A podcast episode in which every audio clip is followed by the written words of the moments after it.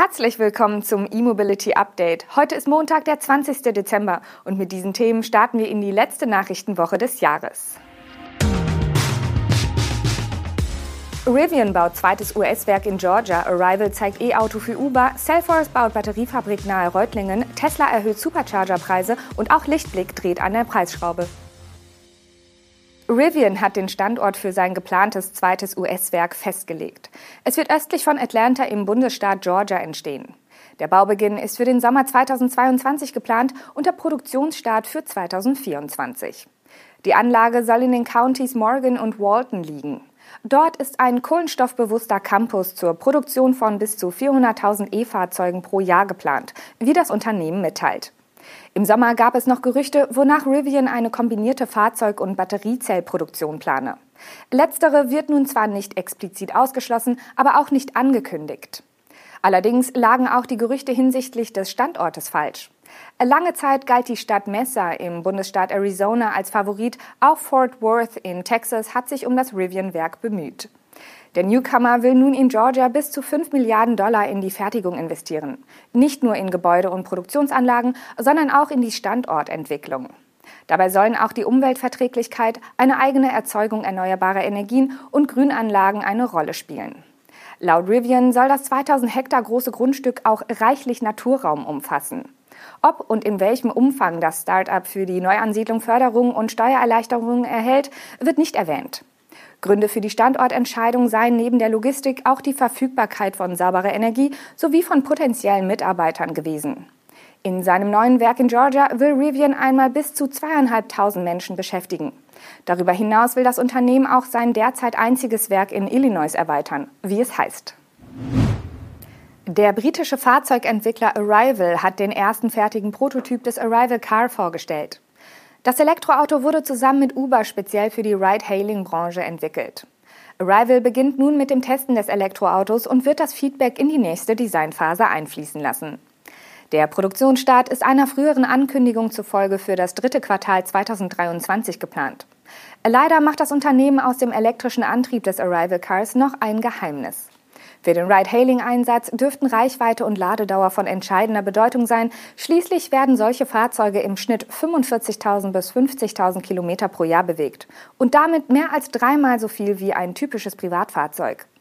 Stattdessen wird das Karosserie- und Innenraumkonzept vorgestellt. Wenig überraschend handelt es sich beim Arrival Car um ein vanartiges Mobil. So soll der Fahrer mit der erhöhten Sitzposition und großen Windschutzscheibe eine bessere Übersicht im Stadtverkehr haben und die Passagiere hinten haben ausreichend Kopf- und Beinfreiheit. In den Videos wird erwähnt, dass die Beinfreiheit sogar die eines Rolls-Royce übertreffe. Die verwendeten Materialien werden aber wohl nicht einem Rolls-Royce entsprechen. Sie sind zum einen auf Kosten und Gewicht, zum anderen auch auf die Haltbarkeit im Ride-Hailing-Einsatz ausgelegt. Die grauen Stoffsitze haben eine robuste Oberfläche. Andere Innenraumkomponenten sind aus Hartplastik, damit sie ebenfalls robust und leicht zu reinigen sind. Die Lehne des Beifahrersitzes kann umgeklappt werden, womit ein kleiner Arbeitstisch für den Fahrer entsteht. Wie auch der Lieferwagen und der angekündigte E-Bus soll auch das Arrival Car in lokalen Mikrofabriken weltweit gebaut werden. Der Standort für die Porsche und Custom Cells geplante Batteriezellenfabrik steht fest. Das Joint Venture Cellforce Group wird seine Entwicklungs- und Produktionsstätte für Hochleistungsbatteriezellen im interkommunalen Wirtschaftsgebiet Reutlingen Nord errichten. Dort soll von 2022 an eine Produktionsstätte errichtet werden, die zunächst pro Jahr Hochleistungsbatteriezellen für 1000 Fahrzeuge herstellen soll. Die Kapazität des Werks beträgt 100 Megawattstunden pro Jahr. Der Produktionsstart ist für das Jahr 2024 geplant, wie Porsche und Custom Cells mitteilen. Bereits im September gab es Berichte, wonach die Standortentscheidung bald fallen wird. Damals stand nur fest, dass die Zellfabrik in Baden-Württemberg entstehen soll. Es waren aber noch mehrere Standorte im Rennen. Genannt wurden damals Tübingen, Gärtringen im Landkreis Böblingen sowie ein Ort in Heilbronn. Cellforce wird in dem Industriegebiet Reutlingen Nord ein rund 28.000 Quadratmeter großes Gelände erwerben. Den Ausschlag für diesen Standort gab laut Porsche die geografische Lage. Man profitiere dort von kurzen Wegen zu zahlreichen wichtigen Forschungs- und Industrialisierungspartnern im Raum Stuttgart.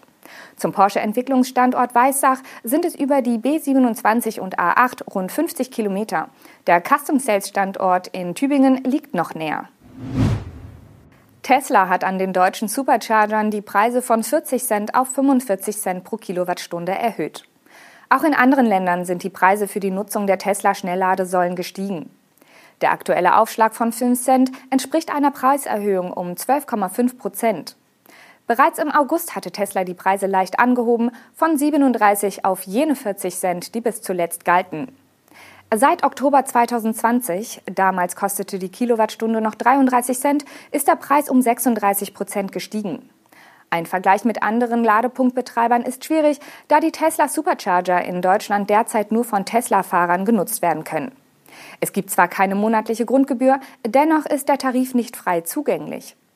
Selbst an den testweise für E-Autos anderer Marken geöffneten Supercharger-Stationen in den Niederlanden gelten für Nicht-Teslas andere Preise.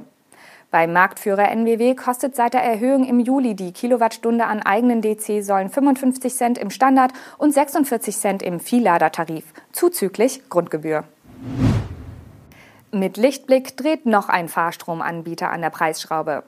Der Hamburger Ökostromversorger Lichtblick will die Kilowattstundenpreise ab dem 1. Februar 2022 sogar auf bis zu 75 Cent erhöhen.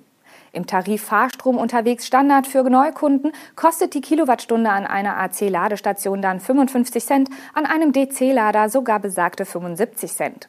Das sind jeweils 13 Cent mehr als bisher. Immerhin gibt es für Kunden mit einem Lichtblick-Stromvertrag im Tarif Fahrstrom unterwegs Vorteil günstigere Konditionen. Dort kostet die Kilowattstunde an AC-Ladern 44 Cent und an DC-Schnellladern sind es 54 Cent. Die Preiserhöhung fällt mit 15 Cent hier allerdings sogar etwas höher aus. In beiden Fällen kann eine Blockiergebühr von 10 Cent pro Minute hinzukommen. An AC-Stationen greift diese nach vier Stunden, an DC-Stromspendern schon nach einer Stunde. Lichtblick verweist zur Begründung auf gestiegene Roaming-Kosten der Ladesäulenbetreiber, auf die man keinen Einfluss habe. Die Zeiten günstiger Fahrstromtarife sind wohl Geschichte. Das war unser E-Mobility Update am heutigen Montag. Am Dienstag und Mittwoch sind wir für Sie nochmal auf Sendung. Dann geht's in die Weihnachtspause. Bis morgen.